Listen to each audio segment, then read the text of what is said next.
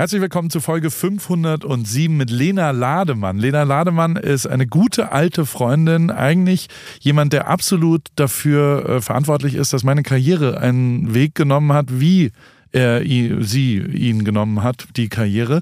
Äh, Lena hat mich sehr, sehr früh in die damals noch Bloggerwelt, inzwischen Influencerwelt reingeführt und äh, hat dann selbst einen ganz speziellen und besonders hochwertigen, sehr kreativen, sehr gestalterischen Weg äh, für sich gefunden. Äh, ist, würde ich jetzt sagen, Model, Influencerin, Unternehmerin und macht sehr interessante Sachen, aber ganz, ganz anders als die Sallys, Karos, Kamuschkas dieser Welt, ähm, äh, nämlich ach, das findet ihr heute raus, in diesem Weg zum Ruhm und vor allem ist sie saulustig. Ähm, Sie findet fast alles gut und das ist sehr positiv in ihrem Leben, nur Klappräder. Da geht ihr die Hutschnur auf und da hört es dann auf, da ist es vorbei mit der Akzeptanz, wenn irgendjemand mit einem Klapprad in ihrem Flur auch nur auftaucht.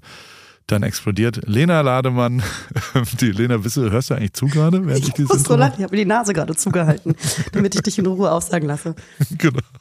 Sehr schön. Ist wirklich ein schönes Gespräch geworden ähm, und ich äh, mag Lena sehr, sehr, sehr und deswegen freue ich mich sehr, dass sie äh, ans Telefon gegangen ist und jeden zweiten Dienstag gibt es mit Liberta und Lena einen Podcast, äh, der schon lange draußen ist. Wie heißt der genau, Lena? Lena und Liberta. Ja. Uh, Super Name. Sau kreativ einfach. Ja. Viel Spaß mit AWFNR 507. Paul, Paul, Paul, Paul, Paul, Paul, Paul, Paul, Paul, Paul. Paul, Paul, Paul, Paul, Paul, Paul, Paul, Paul. A, B, F. Paul, Paul, Paul, Paul, Paul, Paul, Paul. A, B, F, Paul, Paul. Lena Lademann. Schön, schön, dass du ans Telefon gehst. Paulchen. Und dann muss ich Paul sagen oder Herr Ripke, weil kannst, wir professionell ähm, sind. Mich nennen, wie du mich normal. Also du sagst schon immer Paulchen zu mir, oder? Eben. Also so ja, wir kennen uns ja schon ein bisschen. Ja. Und also du, wie würdest du mich gerne nennen? Du darfst dir das natürlich frei äh, aussuchen. Paul, dann bleibe ich bei Paulchen. Paulchen. Okay. Paulchen, ähm, du bist immer noch äh, in meinem Telefon gespeichert äh, als Lena Blogger Bazaar. Gut. Schön, dass du da auch mit der Zeit gehst. Das finde ich sehr, sehr löblich. Das war vor gefühlten zehn Jahren und, äh, oder? Wahrscheinlich sogar 20 Jahren. Gott. Ja, ja. Ich würde, ich würde gerne behaupten wollen, dass ich jünger bin. Aber ja, das ist schon eine wirklich halbe Ewigkeit her. Genau. Ich, äh, du hast aber nichts mehr mit Blogger Bazaar zu tun, oder? Nee, das, was lachst du denn jetzt so? nee, also für, ähm, für alle, die da jetzt äh, ein ganz großes Fragezeichen ähm, im genau. Gesicht stehen haben. Ähm, ich äh, erkläre mal kurz, also Blogger Bazaar war eine Agentur für Influencer Marketing und ich glaube, also ja doch eine der ersten äh, in Deutschland und das ist halt eben deswegen auch schon Ewigkeiten her. Das habe ich mit zwei Freunden zusammen gemacht und bin dann irgendwann da ausgestiegen da. Und dann habe ich mich auf eigene Wege gemacht. Und wir haben uns. Und seitdem bin ich trotzdem noch Lena Blogger Basar an deinem Handy. Das freut mich. Schön. Also wir haben uns da ja zum ersten Mal getroffen und deswegen, ich habe das, äh, ich wollte das so ein bisschen keck-forsch zur Eröffnung sagen, weil. Das ist aber auch witzig einfach. Das ist ein witziger drüber, Typ. Drüber, Gott, das wird jetzt eine Stunde voller Ironie und Sarkasmus. Weil das verbindet uns. Und das ist ja. hoffentlich auch für Zuhörende da draußen äh, ein bisschen lustig. Die, ich finde schon, dass du damals, oder ihr, ich würde sogar ihr sagen, ähm, ähm, nicht ganz optimales Timing erwischt habt, weil ich, und also dieses, die, der Faktor Timing ist, finde ich, der größte Faktor in diesem Faktor Glück, der mhm. wiederum der Hauptverantwortliche für überhaupt dem Ruhm ist. Jetzt wird es äh, Dativ und Genitiv falsch gerade, aber der Weg zum Ruhm ist ja vor allem glücksabhängig und zufallsabhängig und der, der Faktor mhm. Zeit ist ein sehr, sehr wichtiger da drin. Und ihr mit eurem Blogger-Bazar-Ding damals seid bis heute für mich ähm, das, das Sag Paradebeispiel. Paul, Wie, sag ruhig Pionier, das stimmt. Ja, ihr wart die Pionier, ihr wart der Zeit voraus. Ihr wart ja. zu früh da. Ähm, ihr, ihr habt eine Vision gehabt, die, äh, die der Markt und die Welt aber noch nicht hatte. Und dementsprechend finde ich das total abgefahren, weil ich schon auch manchmal drüber nachdenke, was wäre denn eigentlich gewesen, wenn da irgendwas anders gelaufen wäre? Weil, also, Ich habe hier letztens wieder jemanden getroffen, mit dem ich äh, mich manchmal treffe, äh, der Revolve gegründet hat. Und mhm. der ist inzwischen Milliardär. Und Good for him. So, so weit anders war ja jetzt diese Revolve-Nummer klar, About You vielleicht eher, aber ihr habt ja jetzt nicht, also und da müssen wir schon jetzt einmal aufräumen. Du hast irgendwann mich angerufen und das war wirklich 2013 oder so. Mhm. Oder nee, schon eher 15. Und hast gesagt, ähm, wir fahren aufs Coachella, weil ihr seid die OGs der deutschen Influencer, die aufs Coachella je gefahren sind. Und also so habe ich mich nicht selber, ich würde mich niemals als OG bezeichnen, doch. aber wahrscheinlich waren wir es faktisch. Aber Voll. wir haben es jetzt nicht so tituliert. Das will ich mal ganz klarstellen, Paul. Also ja, das ist ja schön gut, aber trotzdem ist es ja so. Wie, ja, gut. Wie, wie war das damals? Weil, also ich, ich kann versuchen, das indirekt wiederzugeben. Ähm, aber du weißt ja, wie es war. Ihr wart ja. drei Berliner Mädels und habt euch überlegt, ähm, jetzt nur Influenzen ist vielleicht gar nicht so sehr das, äh, das, das Ding, was ihr so machen wollt, sondern ihr habt ja schon ein Management, Kundenagentur, ähnliches Interesse gehabt und habt, und dann kannst du es gleich bitte einmal sauber erklären, versucht, Kunden mit Influencern zusammenzubringen an einem Event. Korrekt? Korrekt, der letzte Satz stimmt komplett. Also genau, wir hatten jetzt keine ähm, damals Blogger, muss man einfach mal aufräumen. Influencer war damals noch gar kein Begriff, weil ja. äh, Instagram noch gar nicht so das, also es war auch schon ein, eine Plattform, eine Plattformart, aber wo wir gestartet haben, gab es noch die klassischen Blogs. Also wir waren wirklich ganz äh, beim Urknall dabei und im Ausland haben wir gesehen, gibt schon voll viele Beispiele, dass diese Bloggerbranche und das Blogger-Business eigentlich schon voll vorangetrieben ist und Deutschland natürlich wie bei so vielen gerne so Trendthemen immer so ein bisschen hinterherhinkt. Mhm. Und deswegen wollten wir das in Deutschland initiieren und nach vorne äh, beleben und mussten natürlich dann auch wirklich ganz vorne anfangen und äh, da dann eben hauptsächlich mit Bloggern. Dann wurde Instagram immer stärker, Webseiten haben abgenommen, also wir haben diesen ganzen Prozess auch mitgenommen. Aber wir mussten natürlich echt am Anfang jede Marke, mit der wir zusammengearbeitet haben, erstmal überhaupt erklären, warum es ein kluges Invest ist mit Bloggern oder sagen wir jetzt mal als Überbegriff Influencern zusammenzuarbeiten. Denn unser Ziel war genau das, was du gerade gesagt hast, durch ähm, Projekte, Trips, wie zum Beispiel zum Coachella oder nach Ibiza, ähm, äh, die Blogger und die Brands zusammenzubringen. Klingt eigentlich so total äh, selbstverständlich heutzutage. Damals war es das aber nicht. Und ähm, genau, dementsprechend, wie du gerade sagst, war es vielleicht ein bisschen vor unserer Zeit voraus. Und ähm, heutzutage eine Selbstverständlichkeit. Ähm, aber genau, das haben wir damals gemacht. Und ihr habt, also erinnerst du noch, äh, als du mich angerufen hast? Also ihr habt dann quasi Fotografen auch gesucht, die das wiederum festhalten, was äh, dort passiert vor Ort? Genau. Warum hm? mich? Also wir wollten zuerst einen guten Fotografen und dann haben wir gedacht, komm, nehmen wir Paul. Nein, ähm, na komm, Paulchen, du warst ja in aller Munde und ich glaube, das kam auch über die Connection von Lina Tesch ja. einer auch wundervollen Fotografin, mit der wir auf Ibiza zusammengearbeitet haben, unserem mit ersten Projekt. Und ich glaube, das war so das äh, typische Word of Mouth. Ja.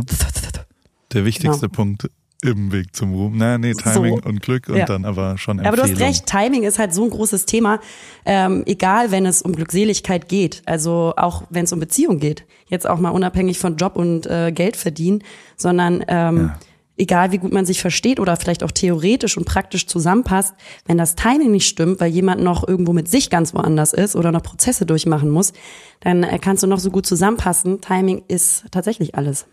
Du bist Single gerade? Das ist richtig. und oh deswegen wünsche ich mir hier einen kleinen Aufruf, meine Damen und Herren oder Herren.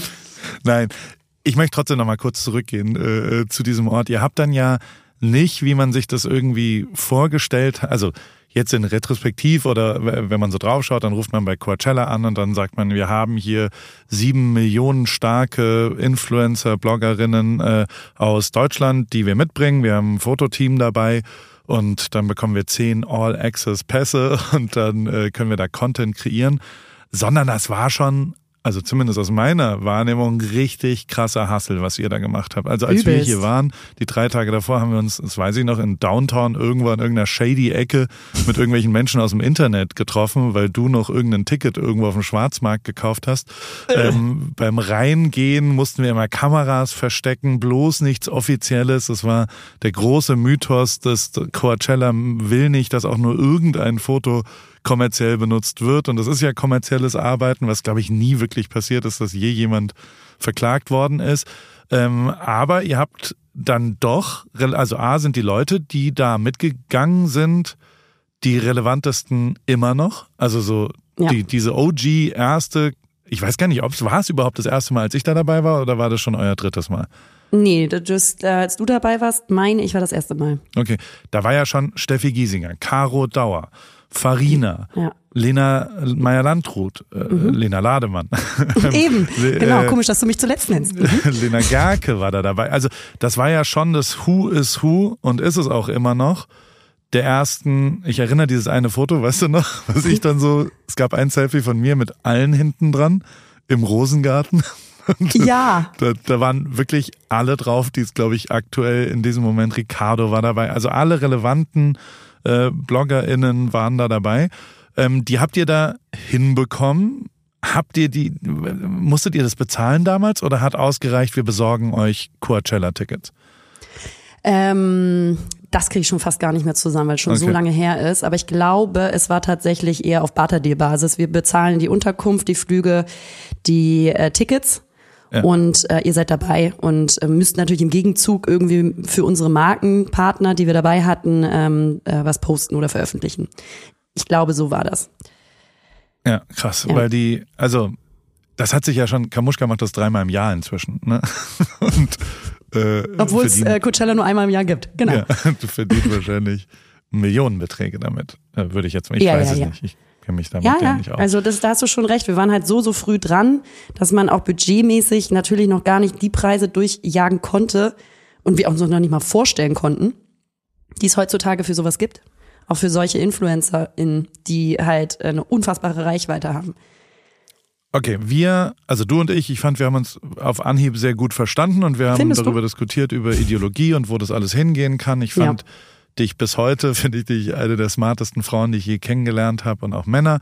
Ähm, du äh, bist ultra analytisch, ultra sarkastisch, hast einen sensationellen Blick auf die Welt und ich habe damals, ähm, und das ist das Zweite, was ich mit dir total verbinde, dass ich sehr auf dich eingeredet habe, dass du diese, diese Influencer-Tätigkeit, also vor der Kamera, du hast ja schon auch sowohl vor der Kamera als auch, ich sag mal, organisatorisch, Management, technisch, agenturtechnisch, äh, was gemacht ähm, und ich habe immer gesagt, das vor der Kamera, finde ich, wird dir gar nicht gerecht. Ähm, dass äh, ich, ich habe immer versucht, dich dazu bewe zu bewegen, äh, quasi eher ähm, in, in die Organisation, ins, ins Management zu gehen und sowas. Mhm.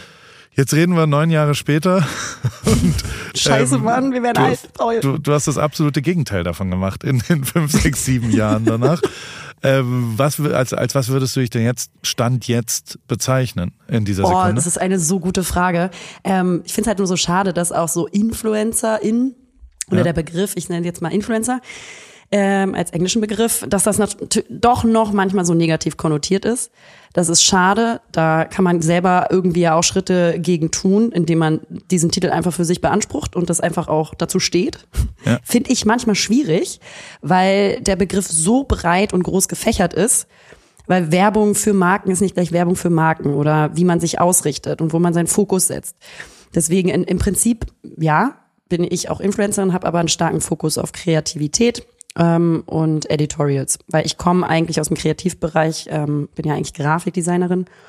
Und ähm, genau habe da so ein bisschen meine Nische gefunden damals und ähm, deswegen, als ich dann Blogger Bazaar verlassen habe, war mein Wunsch und dieser Impuls wieder zurück zur Kreativität zu gehen und mehr also weg von dem von dem nur organisatorischen war dann halt voll groß. Und deswegen habe ich dann deinen Vorschlag 0,0 in Anspruch genommen, ja, lieber Paul, sondern bin dann einfach, ähm, ja, hab, hab so quasi meiner Leidenschaft, bin der gefolgt und äh, muss sagen, das äh, ist auch sehr gut ausgegangen oder hat sich sehr gut entwickelt und ähm, genau, macht trotzdem mein eigenes Management und meine eigenen Deals und so.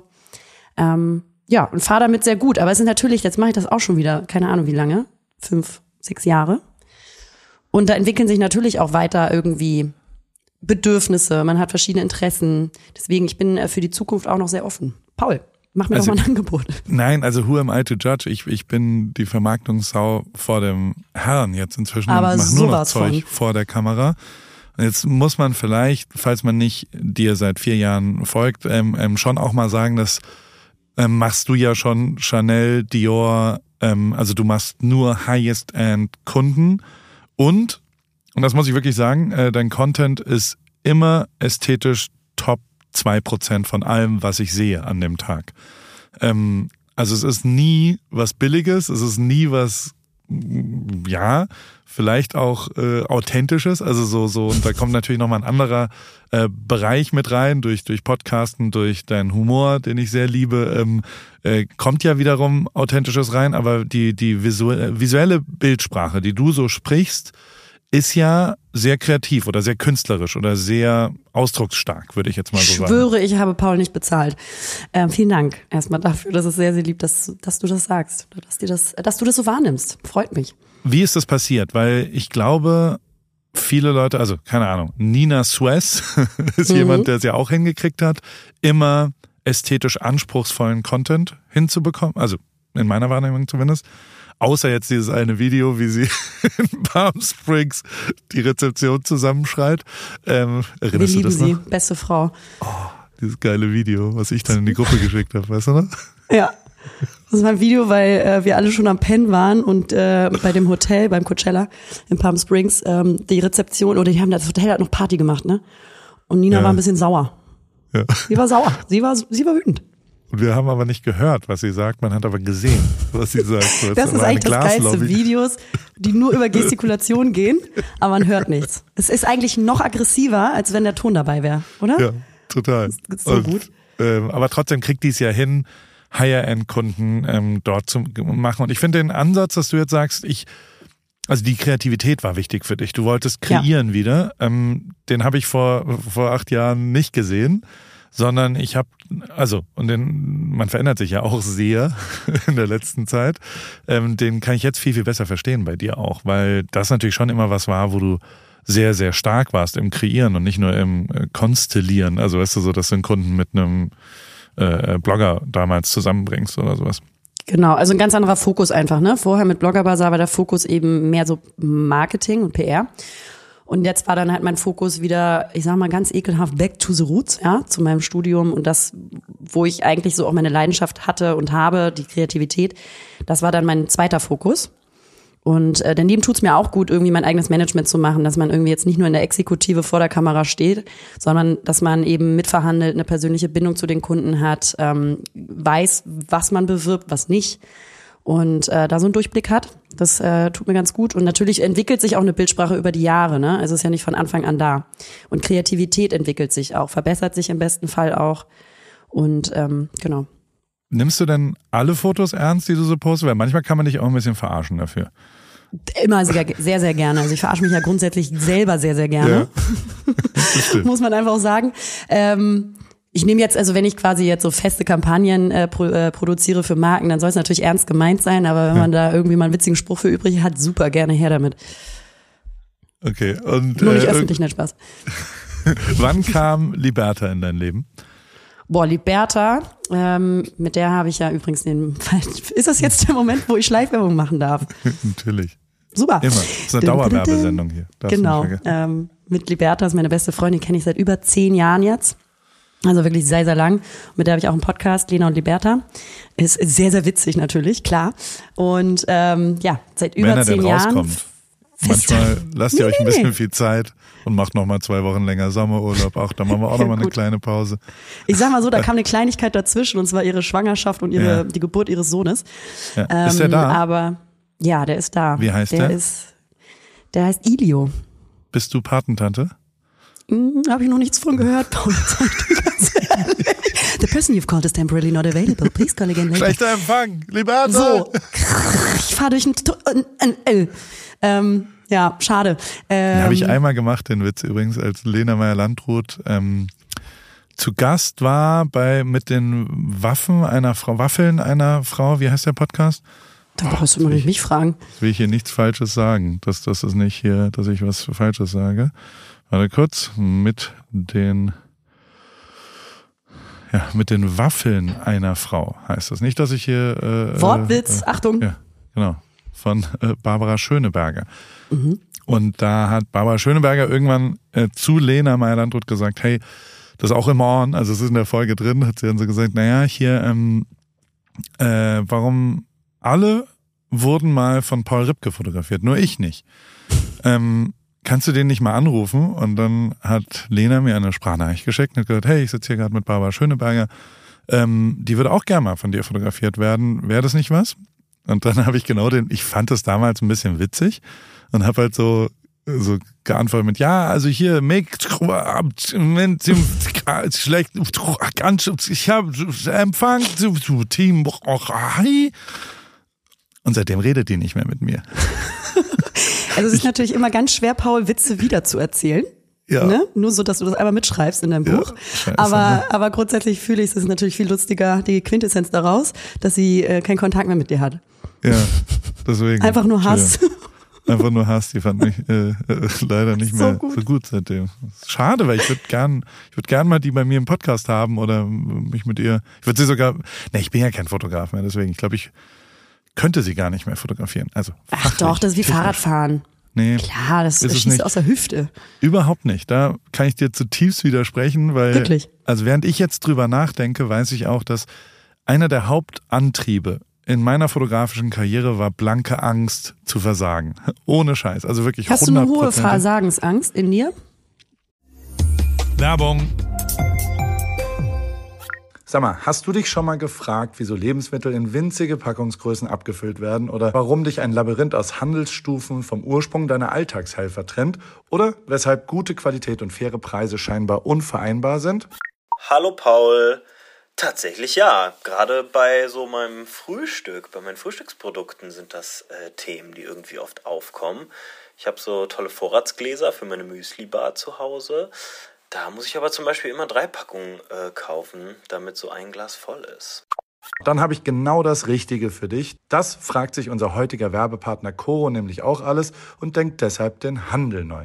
Bei Coro gibt's leckere und haltbare Lebensmittel in effizienten Großpackungen, dadurch weniger Verpackungsmüll durch diese Großpackung und dein Vorratsglas kann immer in einem gefüllt werden. Meine absoluten Lieblingsprodukte sind natürlich das Pistazienmus, nicht mehr wegzudenken aus der Rib Kitchen und jeden Morgen dort auch. Und in letzter Zeit habe ich die Bertha Proteinbar Brownie sehr viel äh, zu mir genommen, vor allem High Protein, bisschen Gain und so weiter. Dann gibt's auch gefriergetrocknete Himbeeren für den Snack für zwischendurch in dunkler Schokolade, sehr, sehr schön.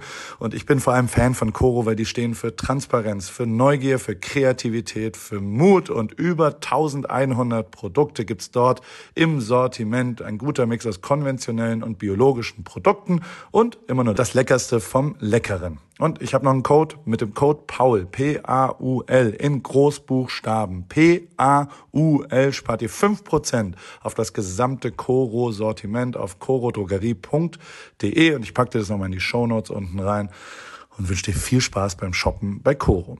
Ich habe gerade schon mal gestöbert äh, und in meinem Warenkorb liegen schon die gefriergetrockneten Erdbeerscheiben und der gepuffte Biodinkel. Kann ich kaum erwarten, äh, jetzt bei Koro zu shoppen und meine Müsli-Bar zu füllen. Mega gut. Danke, Paul. Oh ja, genau, die Erdbeerscheiben liebe ich auch. Also, guten Hunger und gern geschehen. Das war's mit Werbung. Ja, also ich habe schon jedes Mal, also jetzt nicht so, dass ich, also ich kann jetzt so mit, mit Anxiety und, und wirklich Panikattacken kann ich nicht äh, äh, aus der Vergangenheit äh, rezitieren oder dienen. Ähm, aber es ist schon so, dass ich sehr aufgeregt war vor jedem Job mhm. und keine klare Sicherheit hatte, dass ich diesmal es auch schaffe, ähm, den Kunden oder das Modell oder wer auch immer, der Musiker, der Sportler, ähm, zufriedenzustellen. Und jedes Mal, also die, die war auch so hoch, dass ich eigentlich so diese, einer der, der Hauptfotografen-Moves ist ja ein Foto machen und es dann zeigen. Mhm. Und dadurch ja eine Sicherheit zu bekommen, dass irgendjemand sofort sagt, ja, ist ja mega geil. Ich habe nur irgendwann gecheckt, dass natürlich, also was soll denn jemand sagen? Du wirst, also DJ Tomic hat das mal mit mir gemacht, dem habe ich mal die ersten Fotos gezeigt als Hip-Hop-Fotograf mit 22. Dann hat er gesagt, boah, das sieht scheiße aus. Und ja, cool, das gar nicht so gut für, für den Tag dann. Und äh, alle anderen Menschen auf der Welt erzählen dir natürlich ja mega geil. Völlig egal, ob sie es mega geil oder schlecht finden. Also man, man würde da ja nicht jemandem in so einer direkten, und das ist auch noch körperlich sehr nah, wenn man diese Kamera da so hinhält. Und dann, dann, oder würdest du als, als erfahrenes Model sagen in dem Moment, boah, das gefällt mir gar nicht. Äh, kannst, kannst du mal Definitiv. nach Hause gehen und jemand anderes fotografiert ist? Ja? Also, wie, wie meinst du? Also, unterscheiden zu können, was dann wirklich gut nee, aussieht? Nee, Feedback oder? geben, was so ehrlich ist. Weil, also, Ach so, ich weiß nein. ja, dass, also ich habe diesen Schritt nie gemacht, weil ich wusste, dass ich keine ehrliche Antwort kriege, außer von DJ Tomic. Ah, okay, und, du meinst einfach ein Direkt-Feedback. Genau. Und, und also das wäre immer gelogen gewesen im ersten Moment, weil man ja immer irgendwie stoked ist und was auch immer. Deswegen hatte ich nie auch wirklich eine ehrliche Begründung oder, oder Bestätigung, dass jemand zufrieden war. Also, ey, als wir da nach LA geflogen sind und dann rüber nach Palm Springs zum Coachella, da war ich Schweine aufgeregt, ob überhaupt ich irgendwas Sinnvolles machen kann. Und der erste Moment, der wirklich gut war, war, ich glaube, damals war Mercedes-Benz einer der Kunden von euch mhm. und dann sind wir gleich mal rechts rangefahren und alle haben gesagt, warum, warum will Paul jetzt hier rechts in die Wüste fahren? Was soll der Scheiß? Und dann habe ich zehn Minuten Fotos gemacht und die kurz fertig gemacht und abends habt ihr, glaube ich, alle drei gesagt, oh, mega geil, wir haben jetzt schon ein super Foto für Mercedes ähm, ja. und haben dann Haken hinten dran, was immer ein Problem war, das zu finden und so. Ähm, da, das hat mir schon sehr geholfen damals und äh, das, das hat mir sehr viel Selbstvertrauen gegeben, was ich beim Fotografieren nicht hatte, weil ich nicht genau wusste, was genau äh, äh, ich kann oder nicht kann. Und also das heißt aber, bist du so ein bisschen im Imposter-Syndrom drin? Also ja. obwohl du irgendwie Erfolg hast und Zuspruch von außen und oder Talent, dass du eigentlich gar nicht an dich selber glaubst und immer glaubst, du bist eigentlich viel schlechter. Ja. Ich dich interviewen jetzt, mein Podcast. Nee, gerne. Der ist ja ein, ein beidseitiges Gespräch. Der, also unterschätzt nicht, dass mein ganzer Beruf ja ein Imposterberuf ist, weil das Foto zum allergrößten Prozentsatz davon abhängig ist, was drauf ist. Und nicht, wie der Fotograf das gemacht hat. Das ist ein Zusatz, ja. aber das ist garantiert nicht mehr als 50 Prozent. Und also, wenn du jetzt, ich habe das letztens mal gemacht, ich habe mal gefragt, was ist denn mein bestes Foto? Das ist ja eine stumpfe, klare Frage an tausend Leute, die Fotos von mir gesehen haben, sagen wir es mal so, oder die mir auf Instagram folgen und damit Fotos von mir gesehen haben. Und mit großem Abstand, die Nummer eins als Antwort ist, ich, Lena Lademann. Äh, ja, das Foto von, von Lena Lademann im Rosengarten. Im, im Rosengarten für, äh, was waren damals die Kunden? Vor allem mit so einem wahnsinnig hässlichen Outfit, was ich anhatte. Ich, also, also Styling damals war, also, konnte ich auch nochmal besser machen, ne? War mein bestes Foto auf jeden Fall. Äh, das zweitbeste. Nein, also alle sagen, alle sagen das, aber äh, der, der größte Prozentsatz sagt, dass das Foto von mir auf einem ausblasbaren Hund in einem Pool, mein Profilbild bei WhatsApp und bei Instagram und so weiter, dass das mein bestes Foto wäre. Das hab noch nicht mal ich fotografiert. ja, okay, sauber. Du bist weißt raus, du? Paul. Aber da kann ich gerne, würde ich gerne mit dir drüber diskutieren, ja. weil die Sache ist klar. Es kommt total drauf an, was ist auf dem Bild zu sehen. Aber die Kunst des Fotografens und das Talent des Fotografens liegt ja insbesondere darin, genau diese Momente zu erkennen. Weil viele Menschen sehen bestimmte Ausschnitte in ihrem im ganzen Leben gar nicht, wenn sie irgendwie durch die Welt laufen. Und ein, ich sag mal, talentierter Fotograf, der, der kann bestimmte Ausschnitte die vor ihm rumlaufen oder passieren, äh, in einem Bild einfangen und dann auch noch mit einer, sagen wir mal im besten Fall, wunderschönen Bildsprache das ähm, untermalen und ähm, dadurch auch nochmal einen stärkeren und nochmal einen weiteren zusätzlichen Ausdruck bringen und verleihen. Deswegen finde ich schon, dass das mit der, mit dem, mit der Begabung und dem Können des Fotografen zu tun hat, weil viele Menschen diese bestimmten Ausschnitte gar nicht erst wahrnehmen. Jein, also ja, ich also du, du triffst jetzt natürlich auch einen ganz guten Moment bei mir. Also die Imposterfrage muss ich mit Ja beantworten, auf jeden Fall. Ähm, hat auch, du hast vorhin einen Namen gesagt, Lina Tesch, äh, eine sehr äh, faszinierend talentierte, wahrscheinlich die talentierteste Fotograf, der und äh, Fotografin, also unabhängig ob weiblich oder männlich, äh, äh, die talentierteste Person, die Fotos macht, die ich je kennenlernen durfte, ist auf jeden Fall Lina Tesch. Ja. Ähm, bei der würde ich das sofort unterschreiben ähm, dadurch, dass ich so, so eng mit ihr befreundet bin seit langer Zeit, ähm, ist es ja eben auch so, dass ich ganz genau weiß, was ich nicht kann, dass ich genau dieses Talent nicht habe. Und ich jetzt auf das, was du gerade gesagt hast, sofort sagen würde, genau das hatte ich. hatte weder eine Vision noch kann ich mir wirklich was vorstellen, wenn ich die Augen zumache, ähm, sondern ich habe versucht, irgendwie durch viel machen und das war schon, also es gab mal irgendwann irgendwo so eine Fotodoku, wo irgendjemand äh, gesagt hat, if you can't make it good, make it big. Das war jemand, der so riesengroße Prints einfach von Fotos gemacht hat und dann sahen die automatisch ganz geil aus, weißt du? Ähm, daraus habe ich für mich äh, die einfachste technische Lösung der Fotografie hingelegt, nämlich ähm, if you can't make it good, make it often. Also ganz, ganz, mhm. ganz viele Fotos machen. Danke, weil, dass du das übersetzt hast für mich, weil ich hätte das fast nicht verstanden. Ich habe das Wochenende verbracht mit Menschen, die Deutsche, die vor drei Jahren hier umgezogen sind und zwei davon haben die ganze Zeit Englisch geredet, obwohl sie also immer so random, ohne, ich habe immer obwohl Deutsch geantwortet und habe hm. versucht, ich dachte, das reicht aus, das hat die aber überhaupt nicht interessiert.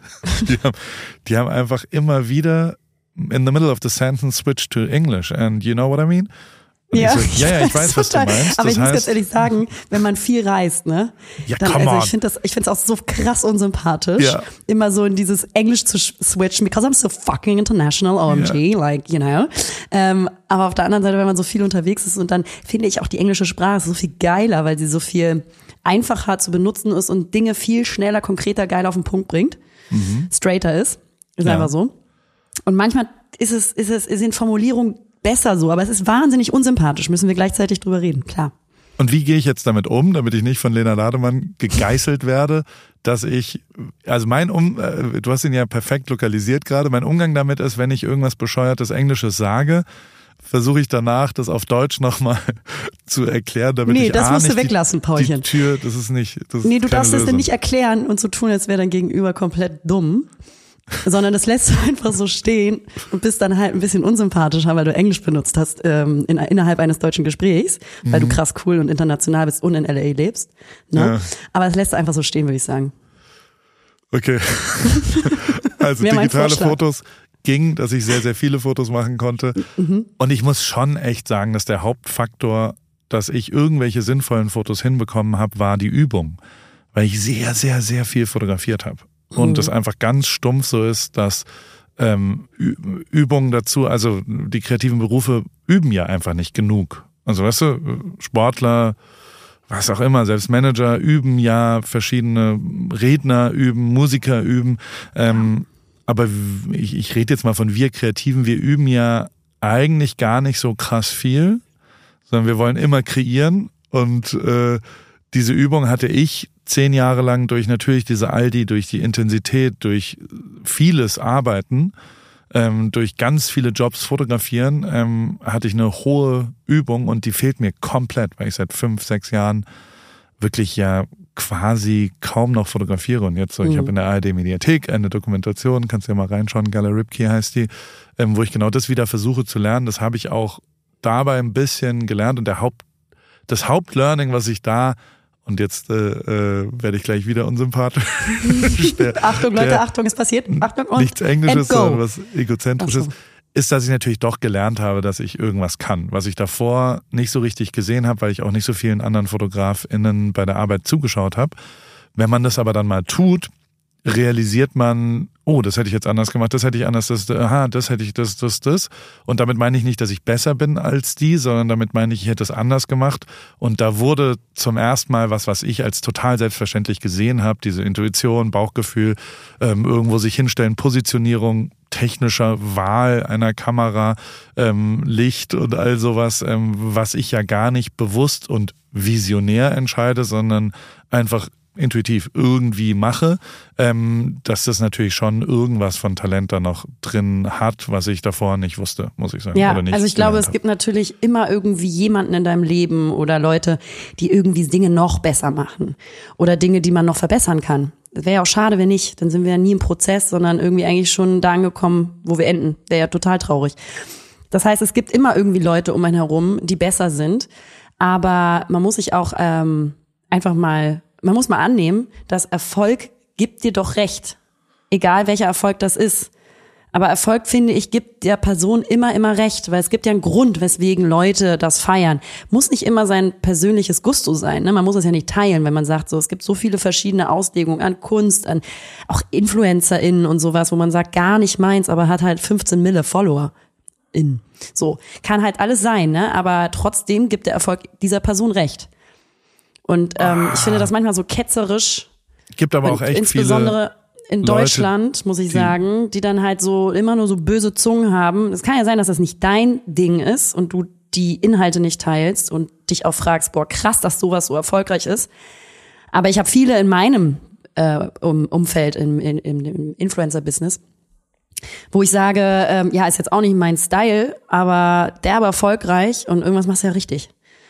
Und deswegen finde ich es manchmal so schade, wie so gehässig und negativ viele in Deutschland vor allen Dingen sind, weil so eine Ellbogengesellschaft oftmals ist, so sich nichts gönnen zu können gegenseitig. Und das finde ich schade. Weil ja, es muss nicht deinen Stil entsprechen und du musst es auch nicht feiern selber oder folgen dieser Person. Wenn wir das jetzt mal auf Influencer-Business oder so oder auf Fotografen beschränken und so. Aber ähm, den, den Zuspruch dieser Person zu geben, finde ich wichtig. Also auch deswegen gebe ich auch dir diesen Zuspruch, Paul. Danke sehr, Lena. Fakt ist, äh, es verändert sich, finde ich. Also ich sehe da schon eine Veränderung in den letzten drei, vier Jahren. Zumindest nehme ich das wahr, dass es sehr viel netter, äh, positiver und auch äh, äh, gönnender und sehr viel mehr Kompliment machender wird. Also so nehme ich es zumindest wahr. Ähm, in dem, was ich so tue. Ich bekomme viel, viel mehr positiven Zuspruch. Das war ganz anders, als ich noch Fotograf war, weil das auch so ein ja, eben, genau, weil du Konkurrenzding ja. war. Ähm, also ich glaube, es hat schon was damit zu tun, was man tut. Und ich würde, ich, ich will schon noch mal einmal kurz widersprechen, dass, dass der Erfolg nicht immer, dann wäre ja Springer ein ganz tolles Medium oder Olli Pocher echt ein inspirierender, positiver Typ. Also die haben, die, das sind ja Menschen oder Konzerne, die Erfolg haben und ähm, die nicht recht haben mit dem, was sie tun, finde ich. Genau, so. auf unserer ethischen ähm, ja. Auffassungsbasis. Aber ein Oliver Pocher, der trifft leider, und das meine ich mit Recht. Recht heißt nicht für mich richtig. Ja. Aber es gibt dir einen, einen Platz, wo dein Erfolg ja nicht ohne Grund da ist. Und ich kann jetzt darauf äh, antworten, ich finde das voll schlimm, dass Menschen so, so einen Humor wie der von Oliver Pocher, dass sie den feiern, der sich nur über Leute lustig machen kann und das ist das Einzige, was er überhaupt kann, mhm. äh, über Leute herzuziehen und die runterzumachen. Wie traurig ist das bitte? Und ich finde das, ich finde das persönlich auch ganz schlimm. Aber er hat ja irgendwie leider einen Nerv von Menschen getroffen, von der breiten Masse. Sonst wäre wär er nicht so erfolgreich. Und das ist traurig, das kann man bemängeln. Tue ich auch. Aber irgendwo gibt es ihm ja Recht für den Raum. Also Recht meine ich nicht im Sinne von, dass ich das gut heiße. Ja, ja, ja. Das muss man, glaube ich, differenzieren. Aber er hat nicht ohne Grund, sagen wir mal so, nicht recht, sondern ohne, er hat nicht ohne Grund Erfolg. Weil er trifft einen Nerv der Gesellschaft. Und den kann man absolut kritisieren. Aber ja. Hundertprozentig. Da gebe ich dir zu hundertprozent recht. Und ich glaube, das ist ja auch, ähm, also auch die AfD ist, wird ja gewählt. Ja, aber die wähle ich auch. Doll. Dem, ja. dem, dem nicht, not, ein schöner englischer äh, äh, Dings andersrum.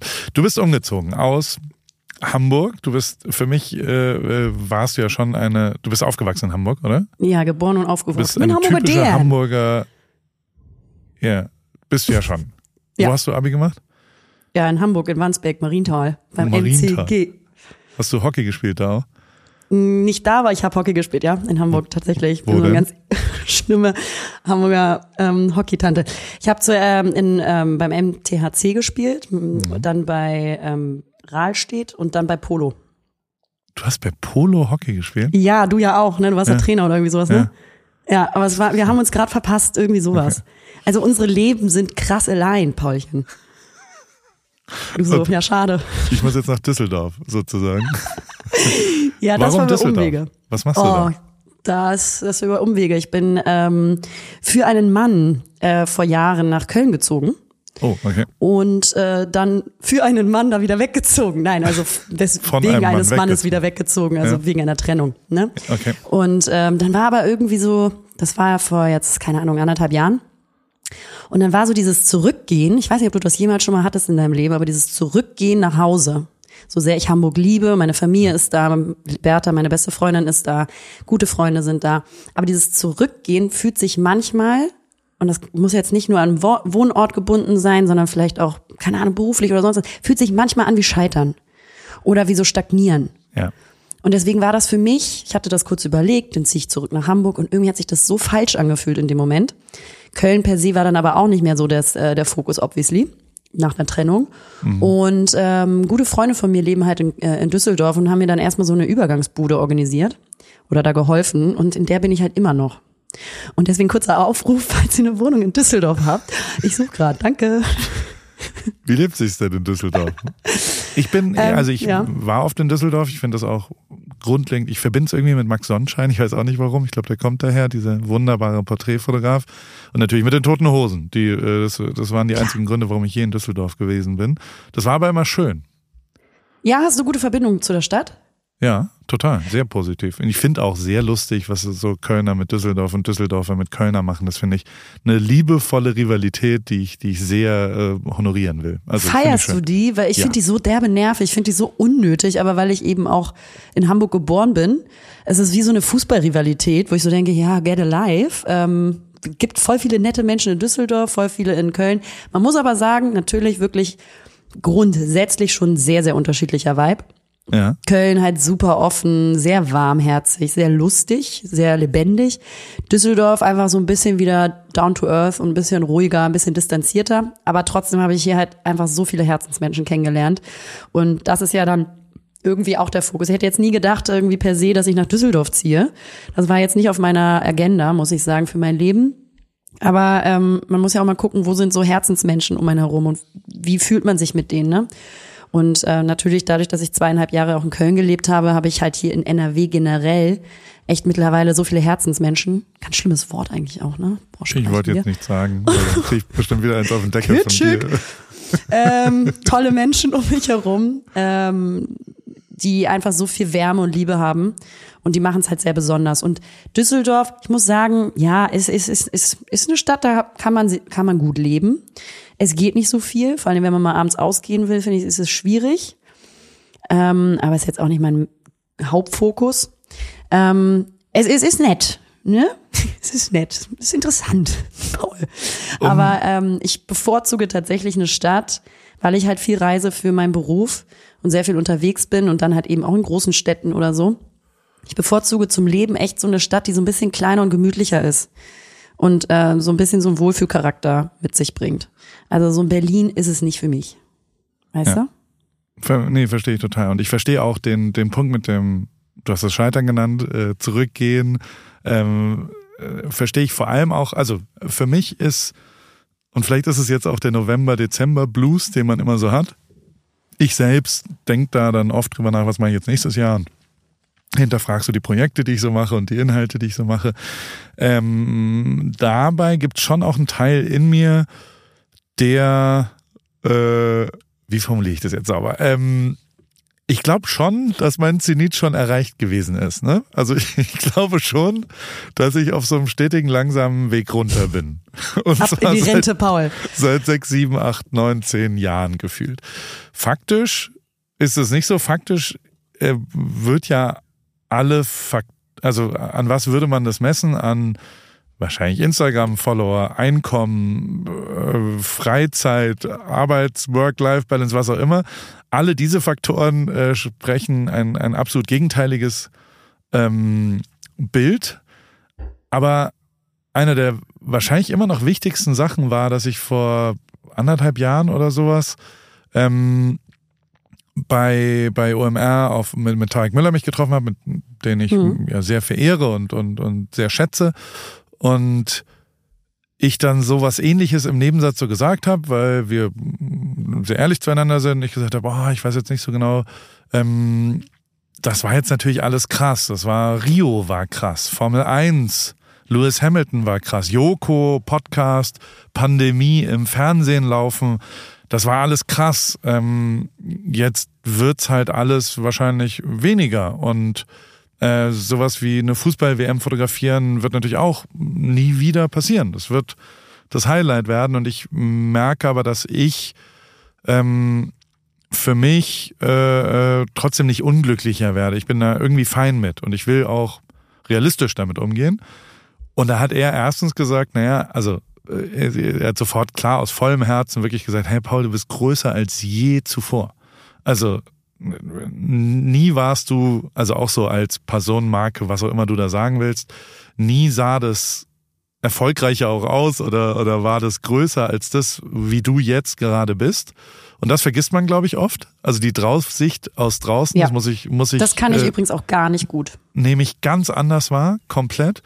Und, ähm, und ich schaue schon fast gar keine Zahlen oder ähm, also ich habe bei Instagram alle Likes ausgestellt oder was auch immer und, und das ist mir eher wurscht, wie viel Views irgendwas hat. Ich will den Content gut machen und, und auch die Geschichten, die ich so wo auch immer, wie auch immer erzähle. Ähm, ähm, damit beschäftige ich mich. Aber trotzdem habe ich immer so ein unterschwelliges, früher habe ich das besser gemacht. und mhm. äh, eigentlich wird's nicht wirklich äh, viel, viel besser. Die Draufsicht ist aber was anderes. Dementsprechend sind so Leute und wie Tarek, die das formulieren und die Zuspruch formulieren, haben schon echt einen großen Einfluss auf mein Leben, weil ich da Das heißt, du brauchst ein einfach auch viel so Vergewisserung von außen, Bestätigung Total. und Vergewisserung, weil du selber nicht an dich glaubst und das selber nicht selber sehen kannst, was du alles geschaffen hast.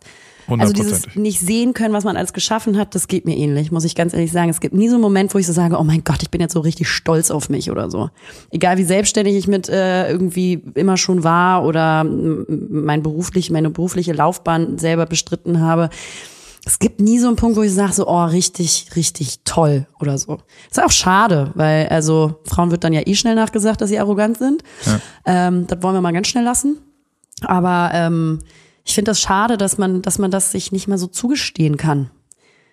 Man soll natürlich nicht überheblich und arrogant werden, aber ich finde es wichtig. Ich kann es wie gesagt nicht so gut, aber eigentlich wäre es wichtig, menschlich, sich das auch vorhalten zu dürfen, ohne vor allen Dingen auch zu sagen, okay, es muss jetzt genau wieder so groß und ich fühle mich jetzt schlechter, weil ich mal eine ruhigere Phase habe oder kleinere Projekte mache.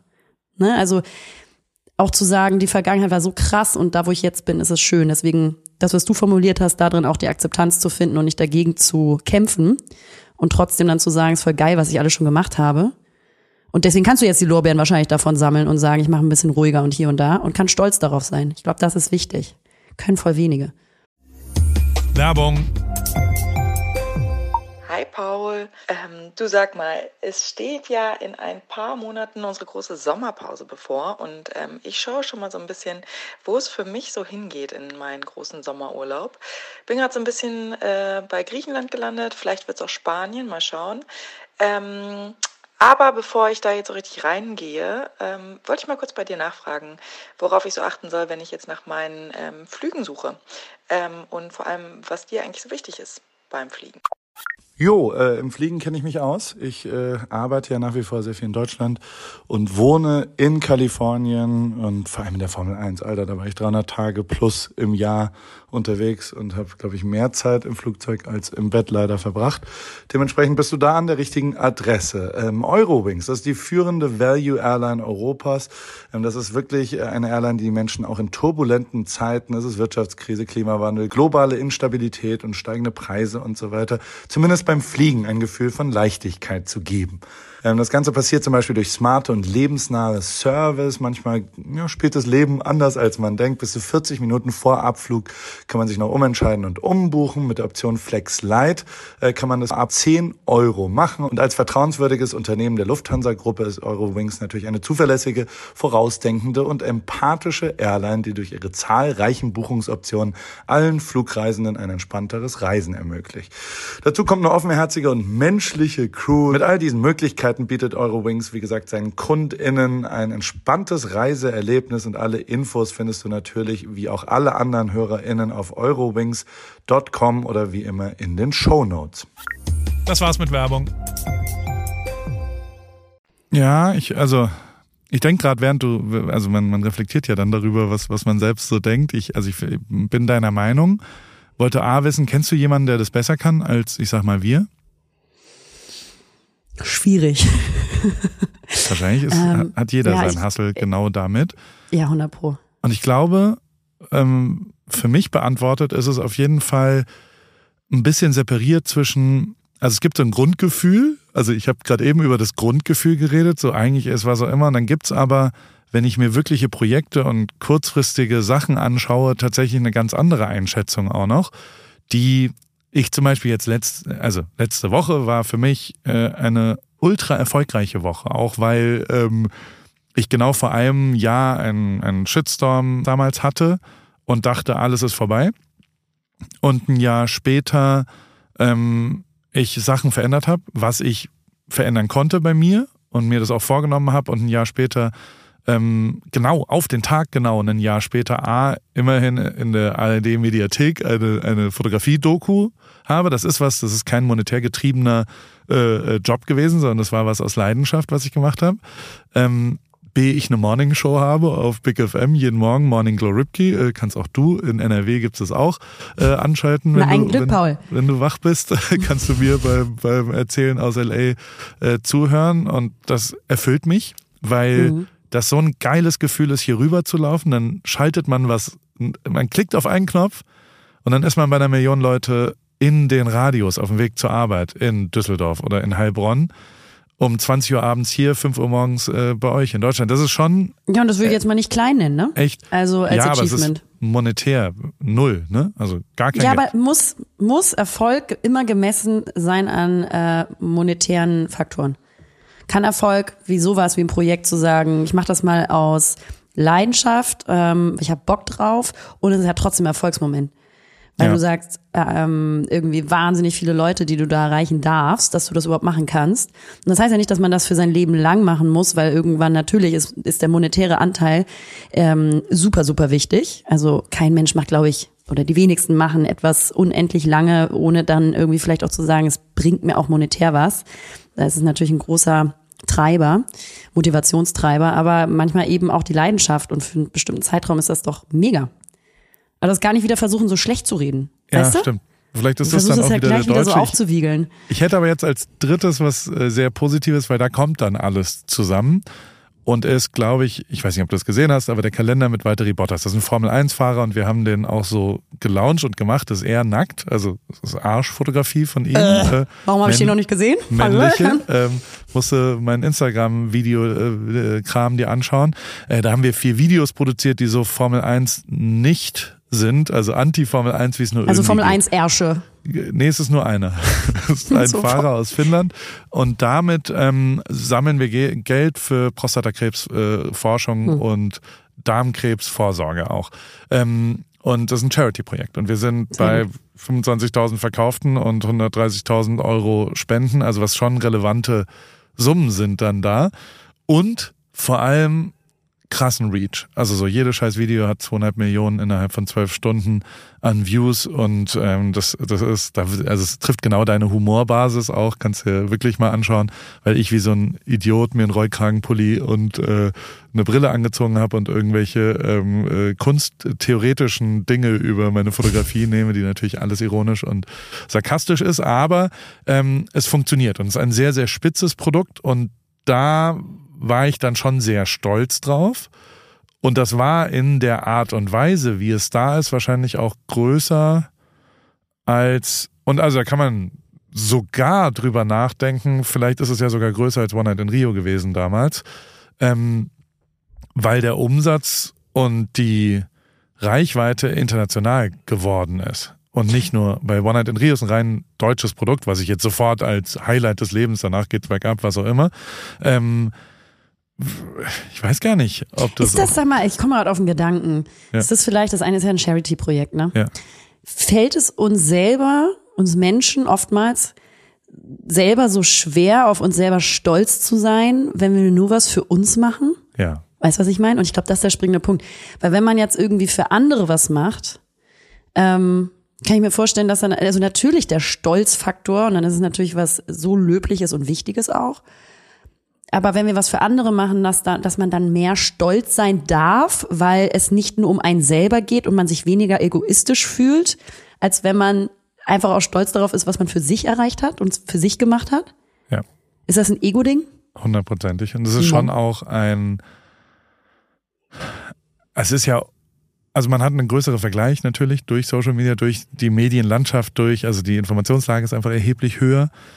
Dementsprechend äh, ist, glaube ich, das echte Vertrauen in, also dieses Imposter-Ding ist größer denn je, weil du ja aus der Distanz, glaube ich, auf alle anderen draufschaust, mir geht es zumindest so, und denkst, die sind viel, viel besser.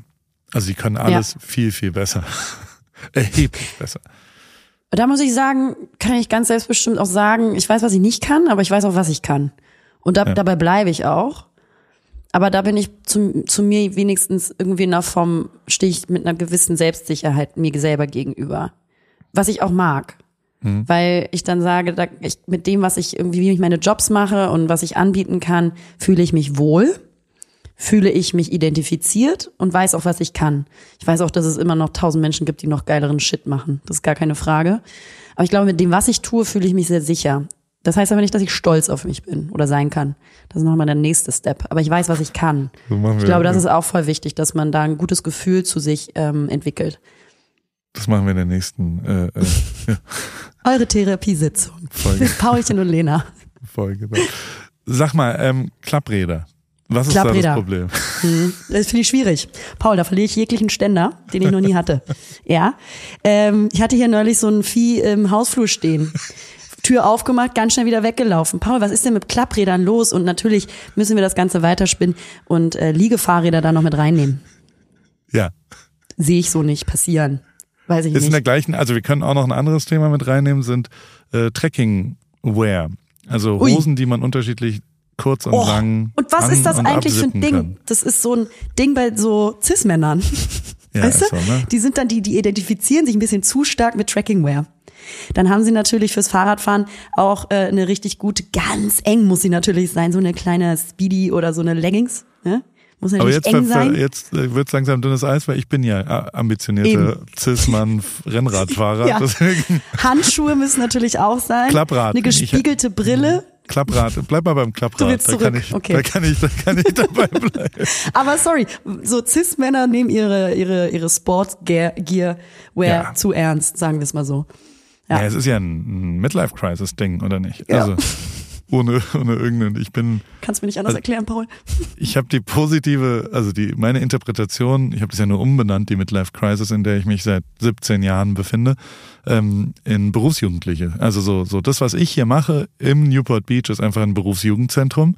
Ähm, das Pari Clubhaus, wo immer irgendwie irgendein anderer gerade vor allem technischer Scheiß passiert und wir zum Glück jetzt nicht sehr weit in die Richtung Barbecue und äh, eine Bar gegangen sind, weil dann wird's auch gesundheitlich schwierig, sondern zum Glück äh, auch einen Yogaraum dann äh, und Eisbaden für uns entdeckt haben, was einen positiveren Effekt zumindest äh, auf den Körper hat, aber inhaltlich natürlich genau das gleiche ist wie Liegefahrradfahren.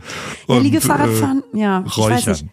Das, das sind so Sachen, weißt du, wo Menschen, und das sind also auch so, ich weiß nicht, Liegefahrrad ist so für mich oder auch ein Klapprad ist so für mich so eine deutsche, ich weiß gar nicht, woher das kommt, würde ich gerne herausfinden.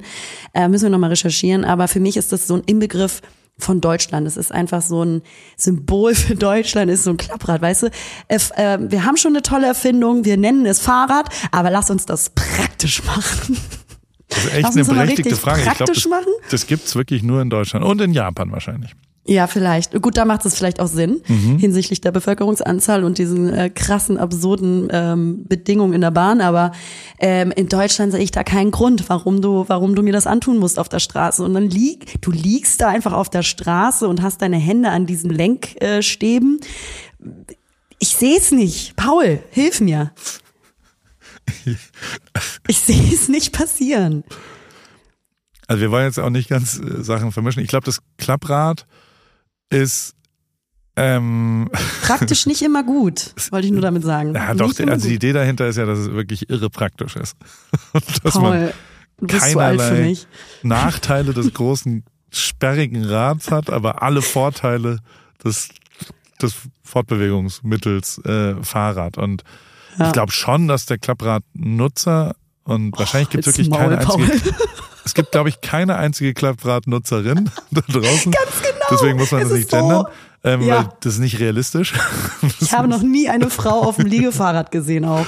Noch ja, nie. Sondern das sind immer so, ja, es sind wirklich, es sind wirklich einfach so 45-jährige Udos. Und ich glaube, denen ist schon sehr, sehr wichtig, dass sie eben auch ähm, ein bisschen aus der Norm springen. Also die ja. freuen sich, glaube ich, wirklich sehr auch darüber, dass sie ähm, in U-Bahn mitfahren können, wo eigentlich keine Fahrräder erlaubt sind. Durch ihren technischen Kniff. durch, ihr, durch ihre. Ja, ja sie, sie fühlen sich überlegen clever. Pfiffigkeit. Sie sind, sie sind so pfiffig, dass sie, dass sie die gesellschaftlichen Normen gesprengt haben. Und da kann die Deutsche Bahn kommen, wie sie wollen. Mein Klapprad ist kein Fahrrad, weil es ist ja nur noch ein Rad. Und ähm, auch ganz demonstrativ mit dem Fahrrad in die Bahn und dann klack, klack, und dann so rein und sagen, guckt, so nämlich.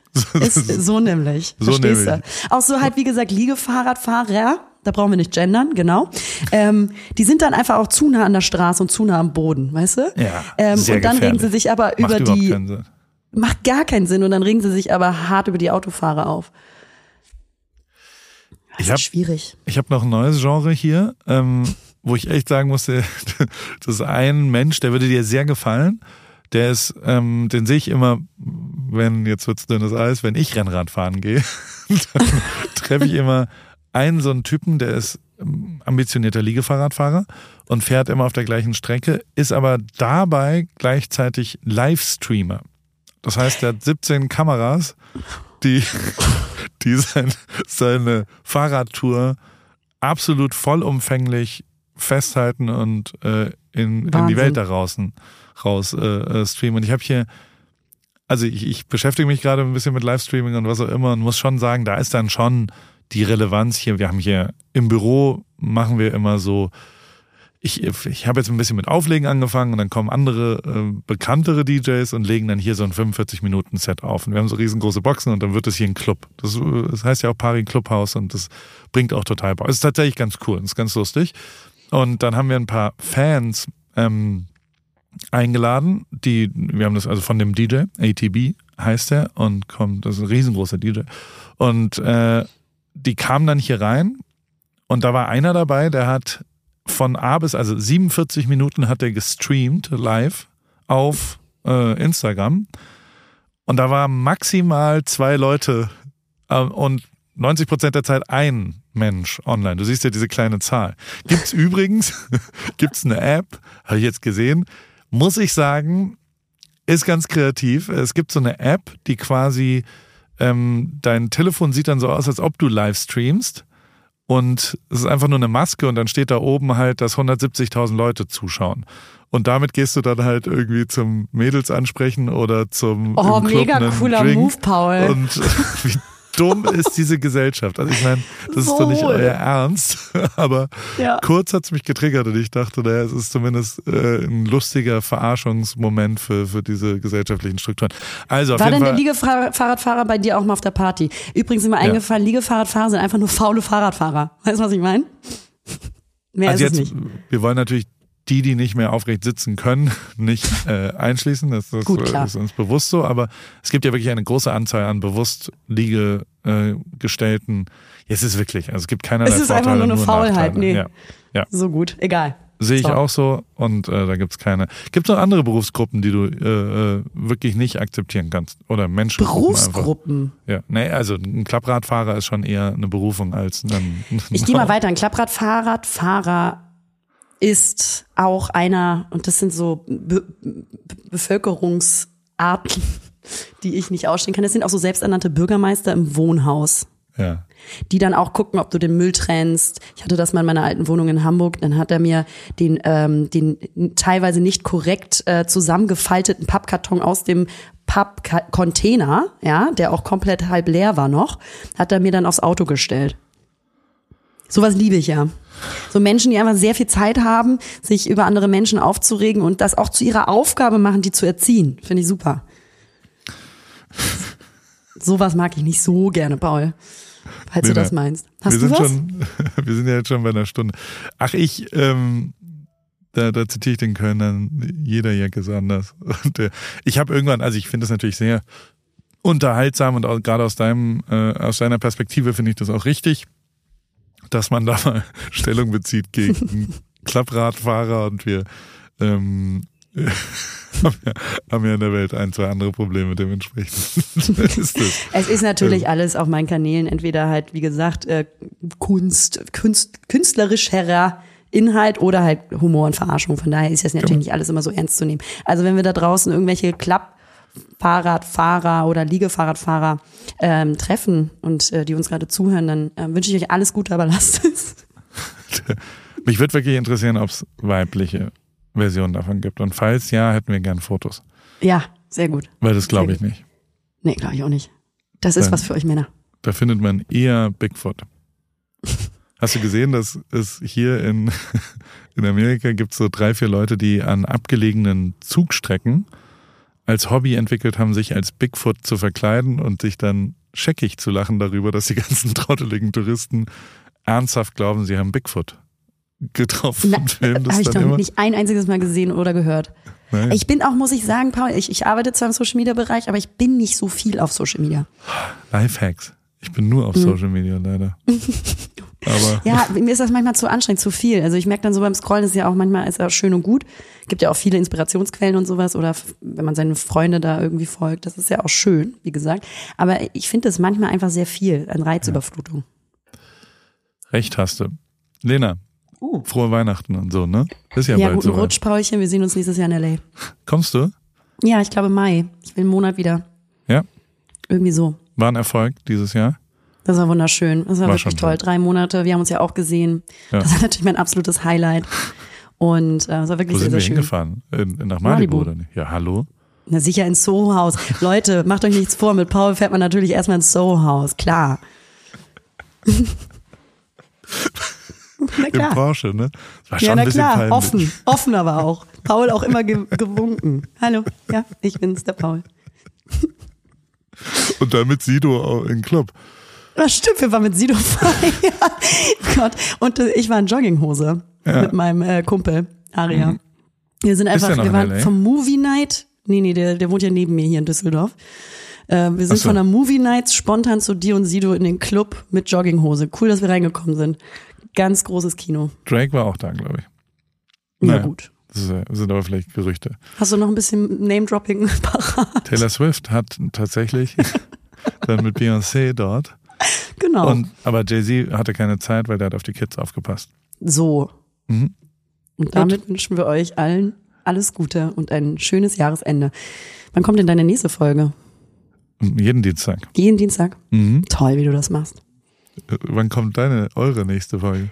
Auch immer dienstags, aber momentan aufgrund der Mutterschaft von Liberta alle zwei Wochen. Aber wir freuen uns natürlich, wenn ihr Bock habt reinzuhören bei Lena und Liberta auf Spotify oder iTunes. Dankeschön. AWFNR, der Paul Ripke Podcast, ist mein Podcast, wo ich jede Woche jemanden aus meinem Telefonbuch anrufe und auf Aufnahme drücke. Und äh, es helfen mir aber auch ein paar Leute dabei. Und zwar die liebe Hanna, die macht das Ganze redaktionell und bereitet es ein bisschen vor und hat zwei, drei Ideen, was wir sonst noch so machen könnten und wo die Reise hingeht. Vielen Dank, liebe Hanna. Und der liebe Simon. Simon schneidet es dann danach und betreut es technisch. Und wie immer freue ich mich natürlich, wenn ihr vielleicht auch mal eine Werbung buchen wollt. Die gibt's bei Pro7. Und äh, alles andere äh, ist, wie es ist, jede Woche dienstags neu in deinem Podcast-Player.